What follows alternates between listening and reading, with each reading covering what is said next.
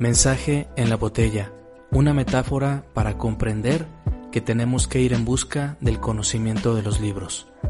En la actualidad, los libros importantes se enfrentan a grandes olas de información vacía para llegar a tierra firme y ser leídos. Mensaje en la botella. La conforman lectores que han recogido botellas con mensajes y que nos invitan a conocer su contenido sustancial. Mensaje en la botella. Abramos la botella que hizo un largo viaje y compartamos su mensaje.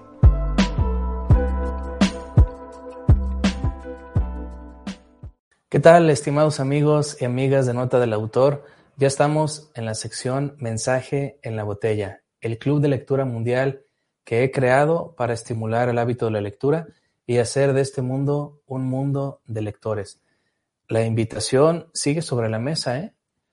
Atrévase a hacer contacto conmigo, hacemos una videollamada y nos comparte alguno de los libros que usted ya ha leído. O si ha leído 20, 20 espacios tiene en nota del autor. Si ha leído los que quiera, aquí es su casa. Club de lectura, mensaje en la botella. Recuerde que vivimos en un mundo que ha perdido en gran medida el hábito de la lectura.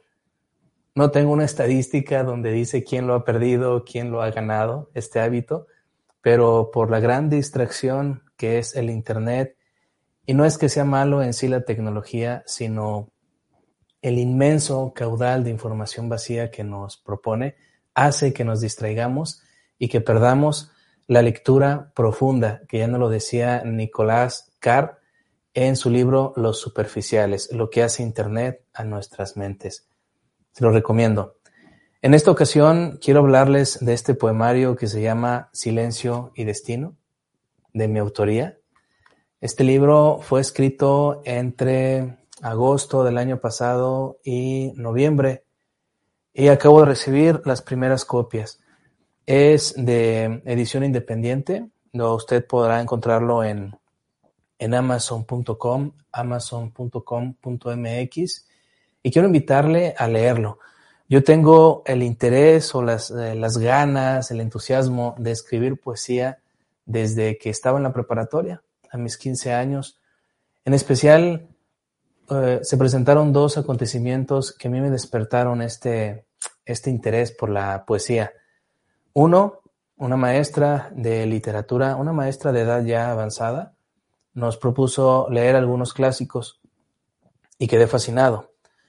Y em, no sé, por allá como en quinto semestre yo estaba, en el 95, 96, em, nos transmitieron una película para hacer un análisis y, esta película se llama La Sociedad de los Poetas Muertos. A mí me cautivó cómo estas personas, estos bachilleres, se reunían en una cueva para leer poemas.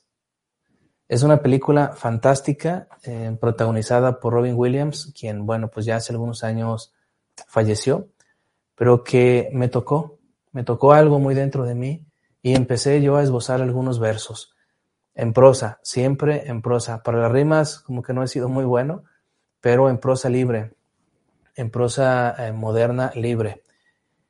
Pasaron los años, después de 15 años, eh, de los 15 años que yo tenía, y escribía eh, de repente, pero me sumergí al, al ámbito de la educación.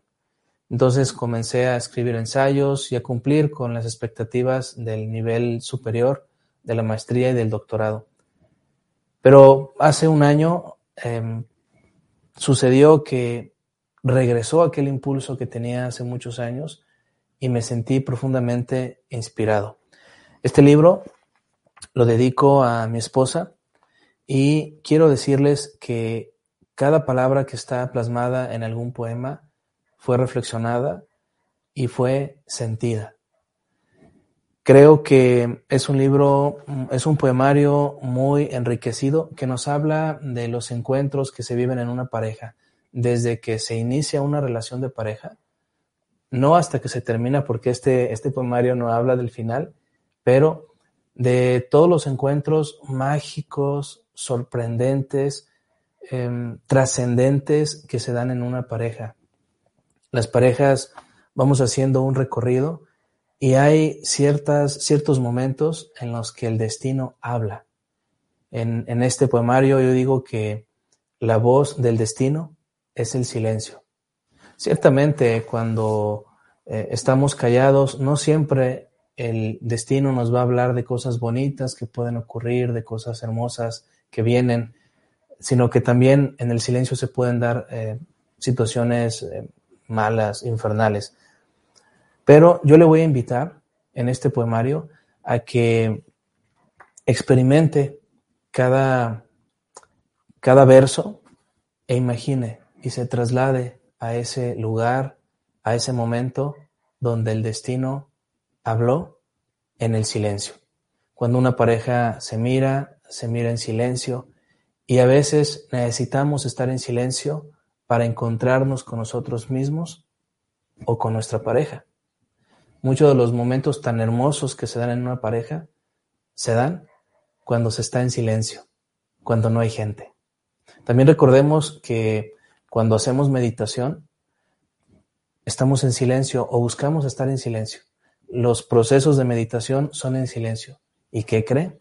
En el silencio nos encontramos con nosotros mismos. Calmamos nuestros pensamientos y hacemos contacto con nuestro interior y en ese, y en ese momento afloran quizás decisiones que nos van a hacer que conduzcamos nuestra vida de una manera mucho más armónica. Le voy a compartir uno de los poemas que vienen aquí, que se llama Duplicidad.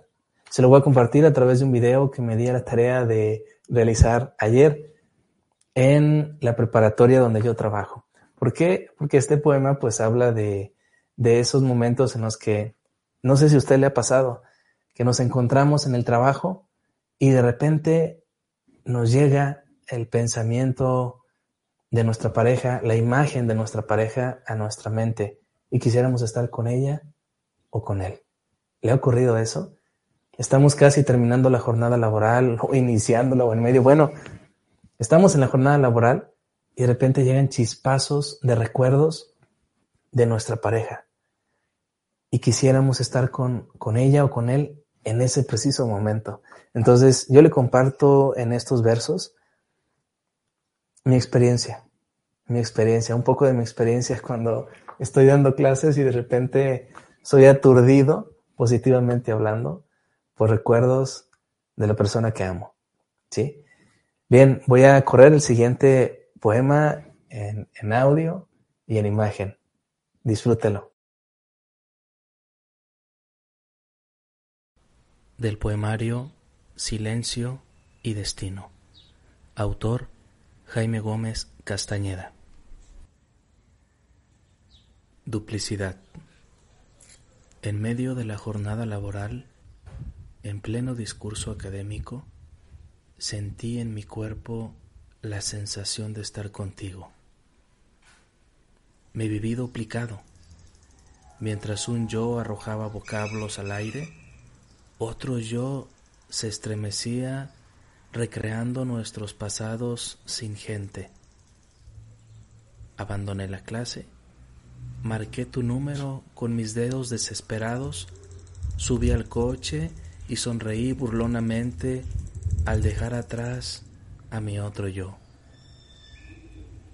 Al día siguiente, renuncié a mi trabajo y prometí escribirte mil libros para que mi otro yo dejara de perturbarme. Leer poesía, amigos y amigas, yo creo que nos hace más humanos, porque en la poesía considero que está parte de la esencia de la humanidad. Se expresan sentimientos bonitos, aparece el idealismo del hombre, como lo comentaba anteriormente, la pareja ideal, los sentimientos ideales, Claro que no toda la, poesía es romántica y habla de cosas agradables. También podemos encontrar poesía que versa otras situaciones que le ocurren a las personas. Amigos y amigas de Mensaje en la Botella, les invito a leer Silencio y Destino y sumergirse en la poesía de los encuentros de pareja. La poesía lo he escrito en algunas ocasiones, es más que poesía. Me lo ha demostrado mi amigo poeta español Antonio Jesús Ramírez Pedrosa, quien con su libro Mi tiempo en tu reloj logró construir una casa para una familia pobre en la India, a través de una fundación a, la cual él apoya. La poesía es más que poesía. Le invito entonces a salir de esta situación o de esta eh, monotonía de repente pandémica en la que se ha envuelto el mundo y encontrarse con otro tipo de letras, con otro tipo de letras que tocan lo más esencial de la humanidad, que tocan el alma, si usted quiere, que tocan el espíritu humano y nos recuerda que somos eso, somos humanos y que debemos de practicar la bondad, la solidaridad y expresar las emociones positivas, la emotividad positiva. Termino compartiéndoles un último poema. Este se llama Necesito. Necesito escribirte, pintarte, inmortalizarte en el pentagrama de mi guitarra, esculpirte en la roca más grande del mundo y reunir un puñado de estrellas para fundar tu constelación.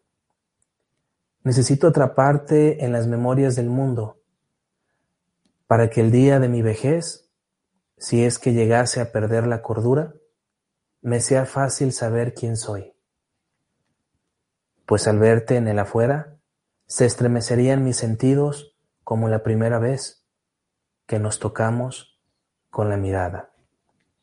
Necesito ya nombrarte el sol y la luna para saber que vivo con la luz de tu amor y el encanto tierno de tu noche. Gracias por acompañarnos en este mensaje en la botella. Le reitero la invitación para que comparta sus lecturas.